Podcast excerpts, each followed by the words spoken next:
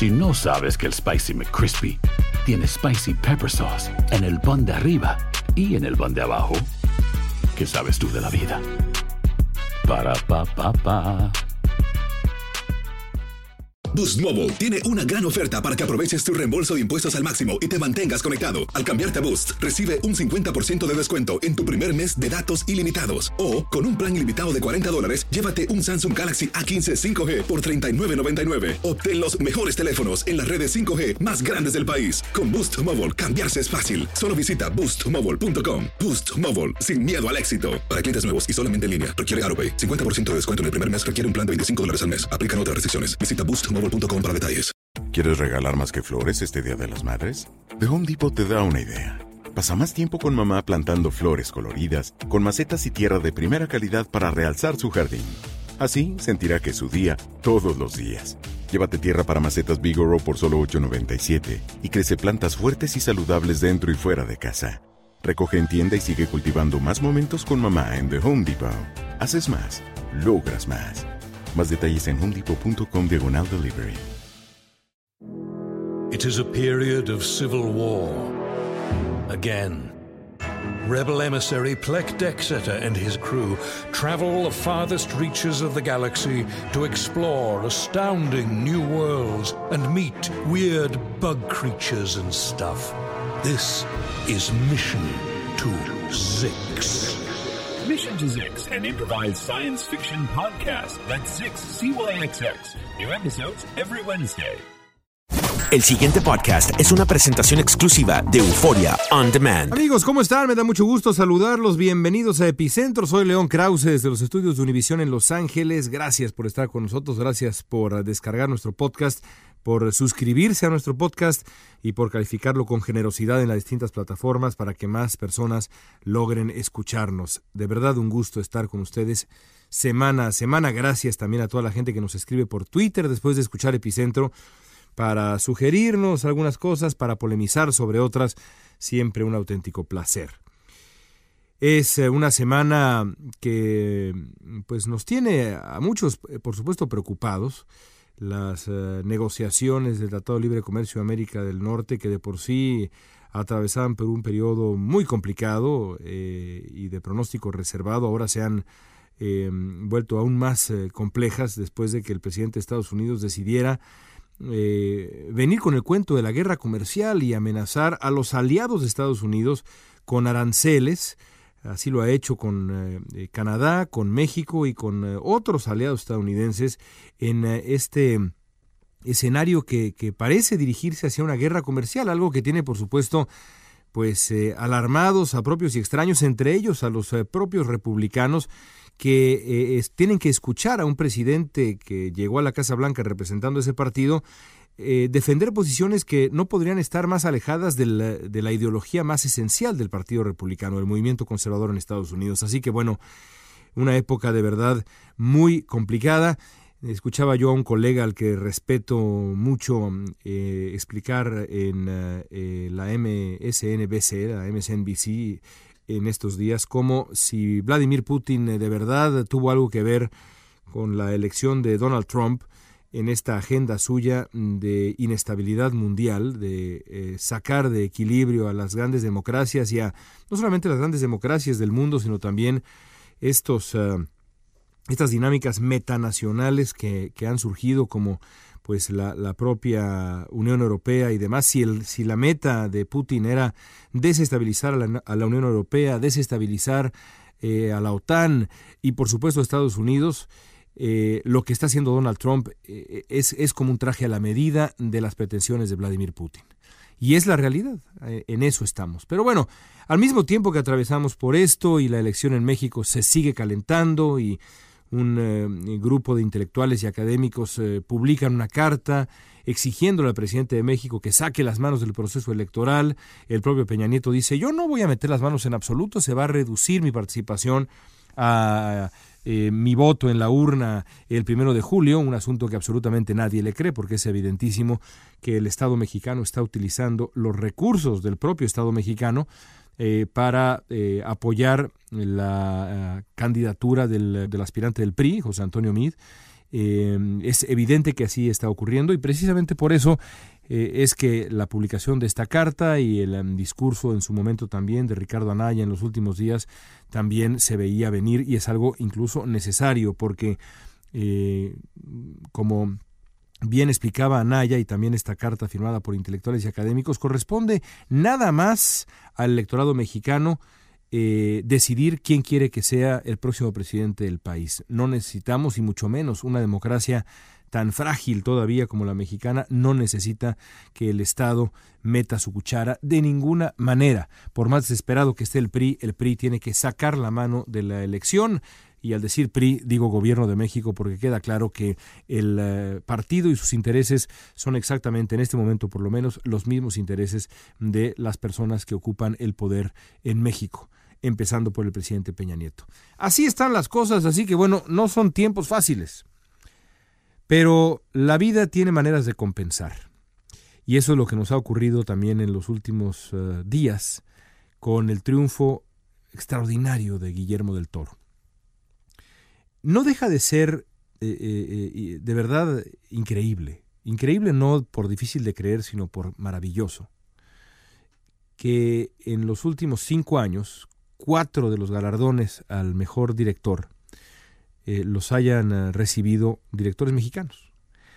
Ah, de la misma manera, en los últimos cinco años, si la memoria no me falla, tres de los ganadores a mejor fotografía es el mismo hombre, un mexicano, Emanuel Lubezki. Una película animada sobre México, gana el Oscar el día domingo. La canción de Coco, que para mi gusto no era ni de lejos la mejor canción, pero sin duda muy pegajosa, eh, ganó también la mejor canción, una canción que en la película es interpretada por un joven mexicano y por su abuela mexicana y por distintos personajes eminentemente mexicanos. Eh, la presencia incluso de, de, de, Eugenio Derbez como, como presentador, de Isa González como presentadora, sin importar los memes estos que le hicieron de la América. Eh, desde, desde esas cosas más anecdóticas hasta los auténticos logros de, eh, los cineastas mexicanos, incluso el Oscar que recibiera también Alejandro González Iñárritu en la, en la ceremonia paralela en reconocimiento a la extraordinaria eh, instalación eh, Carne y Arena, de la que ya hemos hablado aquí en, en Epicentro. Incluso eso, pues, eh, de nuevo subraya eh, el momento notable que atraviesa el cine mexicano. Y sobre sobre este triunfo del toro yo quisiera, eh, primero que nada quisiera hablar de ello como, como el tema central de este epicentro, pero quisiera ofrecer dos reflexiones. La primera reflexión es que eh, yo envidio a, al gremio del cine.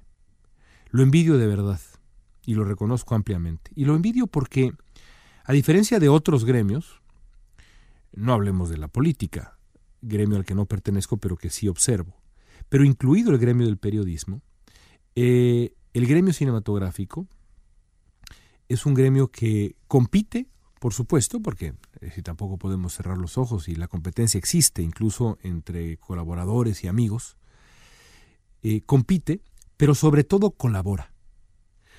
En muchos otros gremios, el énfasis no está en la colaboración, sino está en la competencia. Mientras peor le vaya a mi colega, yo más feliz estoy. En el cine eso no ocurre. El cine es un trabajo en asociación y colaboración como quizá ningún otro más allá de los deportes.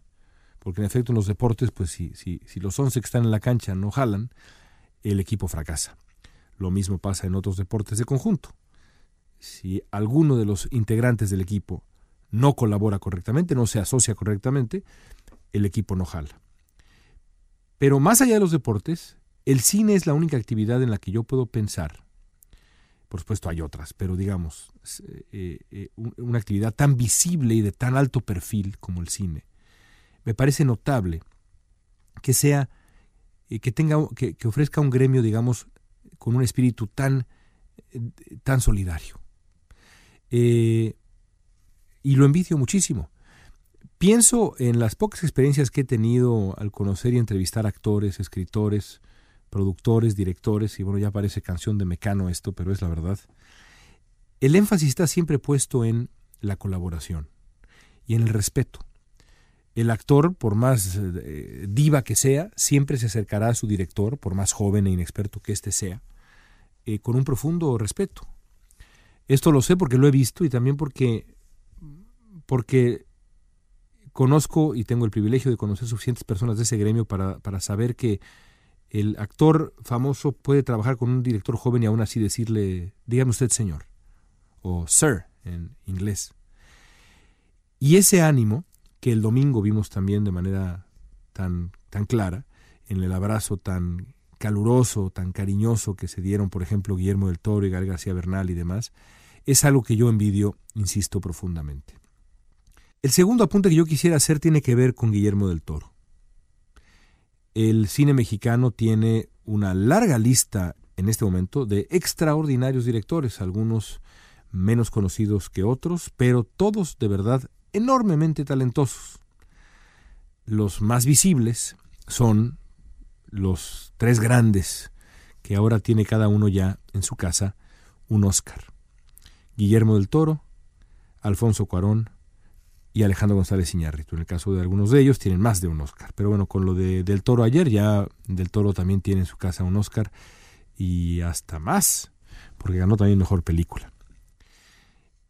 Estos tres grandes talentos eh, del cine mexicano eh, han marcado la pauta sin duda alguna, pero el caso específico de Del Toro para mí es especialmente emotivo y conmovedor porque yo sé a qué grado Del Toro ha vivido por y para el cine. Recuerdo, por ejemplo, alguna vez una anécdota que me eh, platicara en una entrevista Alejandro González Iñárritu en función de Amores Perros y cómo Guillermo del Toro fue a ver a Iñárritu, que en aquel tiempo era, pues sí, un, había sido muy famoso locutor y había transformado en la radio en México un gran talento y había sido, también se había consolidado como un eh, maestro, un mago de la publicidad y con un gran ojo, pero no había debutado como director de largometraje. Y aún así, según me platicó Iñárritu, Del Toro fue, y Del Toro era ya para entonces un, hombre con una carrera eh, respetadísima, y, apoyó a Iñárritu como un colega en el gremio del cine hace, colaborando, ayudándole a estructurar eh, la película de una manera más efectiva, eh, prestando su conocimiento a un colega. Y esto pinta de cuerpo entero a Guillermo del Toro, quien además es, tiene otra peculiaridad que lo hace entrañable, que es esta, esta eh, virtud de mantener vivo el espíritu lúdico y el contacto con la infancia. Después de los eh, Oscar, eh, decía del Toro, algunos eh, descubren a Cristo, yo descubrí a Frankenstein. Y ese contacto con el mundo de los monstruos, con el, mundo de los que por alguna razón son rechazados, los que son ajenos, los que son diferentes, eh, convierten a Del Toro en un ser entrañable. Él decía y siempre ha dicho que sin su contacto con los monstruos él no sería ni siquiera medianamente cuerdo. Y yo se lo creo completamente. Hay algo de niño en Guillermo del Toro, en el mejor sentido posible. Y ahí está en su cine, en absolutamente todas sus películas. Hay algo, hay un vínculo muy claro con la fantasía y con la infancia que a mí en lo personal me resulta pues muy entrañable. Y por último, una anécdota personal. Hace 17 años, quizá más, quizá 17, 18 años ya, eh, estaba yo trabajando en un documental para Editorial Clio sobre eh, los cineastas mexicanos en Hollywood. Lo que en su momento, y creo que todavía se conoce de alguna u otra manera como el Free Hollywood, que pues fue todo un movimiento en donde pues participaron cineastas extraordinarios que todavía están activos, algunos están ya más metidos en otras cosas, como Luis Mandoki, que está ahora muy cerca de la política, pero que en su tiempo hizo carrera en Hollywood, eh, Rodrigo García, eh, Roberto Snyder, eh, gente de verdad no muy notable. fotógrafos como, como por supuesto Manuel Lubezki, como Rodrigo Prieto, gente de verdad extraordinaria. Y en, ese esfuerzo por retratar ese movimiento, eh, me cité con Guillermo del Toro. Le solicité una entrevista del Toro a quien yo admiraba enormemente por Cronos, una de mis películas favoritas de todos los tiempos. Y del toro me dijo, sí, cómo no, León, vamos a vernos. Y entonces me citó en una librería que algún día, si tengo la oportunidad de preguntárselo, espero que me recuerde cuál era. Una librería en alguna parte de Los Ángeles especializada en libros y memorabilia y demás de horror y de fantasía. Y ahí fuimos, me acuerdo una mañana, y ahí llegó del toro hace casi 20 años. Era, pues, si todavía es joven, en aquel tiempo era mucho más joven. Y yo, pues, todavía, todavía más. Tenía yo en aquel tiempo 26 años, 25, 26 años. Y del toro, ¿qué edad habrá tenido del toro? Vamos a, mientras, mientras continuamos con la grabación, no, me, no puedo resistir echarle una googleada para calcular qué edad habrá tenido del toro, porque estoy ahora recordándolo, eh, esos, esos enormes eh, lentes redondos. Eh, nació en 1964, entonces tenía 37 años, ¿no? así que era un joven, era un chamaco de menos de 40 años, Guillermo del Toro. Y me acuerdo, y, de nuevo está, está en línea parte de la entrevista, de verlo llegar con sus enormes, con su barba desde entonces y con sus enormes lentes eh, circulares que por el aumento hacían ver sus ojos todavía más grandes. Y hablamos de por qué había dejado México, el secuestro de su padre, momentos difíciles, de su amor por los monstruos, de cómo había eh, eh, él desde muy chico desarrollado un amor por eh, las digamos el maquillaje más sofisticado posible no incluso el uso del látex para transformar a, la, a los actores y demás. Algo parecido por cierto a lo que en su momento hizo Peter Jackson. Peter Jackson el director de El Señor de los Anillos empezó haciendo películas de horror allá en su tierra que, que incluyen un maquillaje muy sofisticado lo que se conoce como maquillaje protésico, ¿no? es decir, estas capas con látex y demás que hacen que la, que la persona se transforme. Es este tipo de maquillaje el que, mm, por ejemplo, le dio el, premio de la academia a eh, este artista del maquillaje eh, japonés que, que, ganó justamente ahora en esta entrega. Bueno, así empezó Peter Jackson y así también empezó Guillermo del Toro. Y pasamos un largo rato platicando, largo, largo rato platicando, deliciosa plática. Y al final eh, le dije a Del Toro, yo comparto contigo algunas cosas, humildemente, y una de ellas es mi devoción por Lovecraft, la obra de Lovecraft. Y me dijo, bueno, pues es mi máximo. Y estando ahí en esa librería le dije, Guillermo, ¿qué libros me recomendarías leer? Ya te dije que me gusta Lovecraft y me gusta Edgar Allan Poe y demás. Y entonces del toro se pasó media hora, quizá más, sacando libritos para mí y diciendo, ¿conoces esto? No, tienes que leerlo, esto es fantástico. ¿Conoces esta otra cosa? No. ¿Conoces The Willows? Es, me dice, este libro es una joya, para mí es de lo mejor que hay, quizá mi favorito. Eh, esta historia de The Willows, que me recomendó del Toro, se convirtió en uno de mis pequeños libros favoritos y les recomiendo muchísimo que lo lean. The Willows, de Algernon Blackwood, si la memoria no me falla. Eh, y nunca olvidaré, francamente, esa generosidad de Guillermo del Toro con un periodista que eh, todavía en muchos sentidos empezaba eh, y que lo entrevistaba desde la admiración más profunda. Podría haberse parado y dicho, pues adiós, mucho gusto en conocerte y nos vemos después. Pero me regaló media hora de su tiempo seleccionando libros para, para mí eh, y eso no lo voy a olvidar jamás, en lo personal. Por eso me dio tanto gusto, no por esta anécdota personal, sino porque sé que es una recompensa a una carrera extraordinaria, pero también a un hombre entrañable, como del toro. Y eso creo que queda claro en, el, en los discursos que, le hemos escuchado dar, incluido el, el de los Oscars. And in the last 25 years, I've been living in a country all of our own. Part of it is here, part of it is in Europe, part of it is everywhere. Because I think that the greatest thing our art does and our industry does is to erase the lines in the sand We should continue doing that. When the world Discursos llenos de humanidad, de sensibilidad, de dulzura, hasta de ternura, podría yo decir. Así que no podría yo estar más feliz, igual esto- supongo yo como ustedes, por el Oscar tan merecido a, a Guillermo del Toro.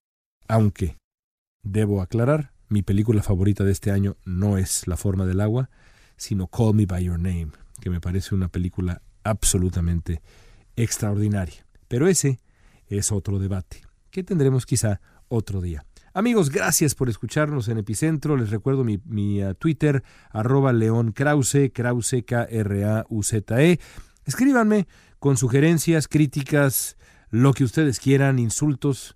Échele, no pasa nada. Yo aquí aguanto, aguanto, sin duda alguna, aguanto vara. Bueno, hasta la próxima semana. Gracias. El pasado podcast fue una presentación exclusiva de Euphoria On Demand. Para escuchar otros episodios de este y otros podcasts, visítanos en euphoriaondemand.com. From Audioboom comes Covert, a new podcast that delves into the murky world of spies, soldiers, and top secret military operations. I'm Jamie Rennell, and together we'll discover the real stories of history's greatest classified missions, told by the operatives, soldiers, and journalists who experienced it firsthand. Follow Covert on Spotify or subscribe now on Apple Podcasts, Stitcher, or wherever you find your favorite shows.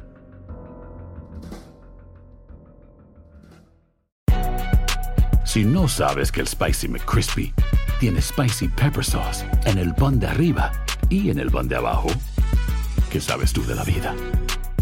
Para, pa, pa, pa. Boost Mobile tiene una gran oferta para que aproveches tu reembolso de impuestos al máximo y te mantengas conectado. Al cambiarte a Boost, recibe un 50% de descuento en tu primer mes de datos ilimitados. O, con un plan ilimitado de 40 dólares, llévate un Samsung Galaxy A15 5G por $39.99. Obtén los mejores teléfonos en las redes 5G más grandes del país. Con Boost Mobile, cambiarse es fácil. Solo visita boostmobile.com. Boost Mobile, sin miedo al éxito. Para clientes nuevos y solamente en línea, requiere AroPay. 50% de descuento en el primer mes requiere un plan de 25 dólares al mes. Aplican otras restricciones. Visita boostmobile.com para detalles. Sick of being upsold at gyms? My guy, you're currently a base member? For $90 more, I can upgrade you to our Shred membership. For 130 more, you'll be a Swole member. And for just $300 more, you'll reach Sweat Platinum. At Planet Fitness, you'll get energy without the upsell. Never pushy, always free fitness training and equipment for every workout. It's fitness that fits your budget. Join Planet Fitness for just $1 down and $10 a month. Cancel anytime. Deal ends Friday, May 10th. See Home Club for details. ¿Quieres regalar más que flores este Día de las Madres? The Home Depot te da una idea. Pasa más tiempo con mamá plantando flores coloridas, con macetas y tierra de primera calidad para realzar su jardín. Así sentirá que es su día todos los días. Llévate tierra para macetas Bigoro por solo $8.97 y crece plantas fuertes y saludables dentro y fuera de casa.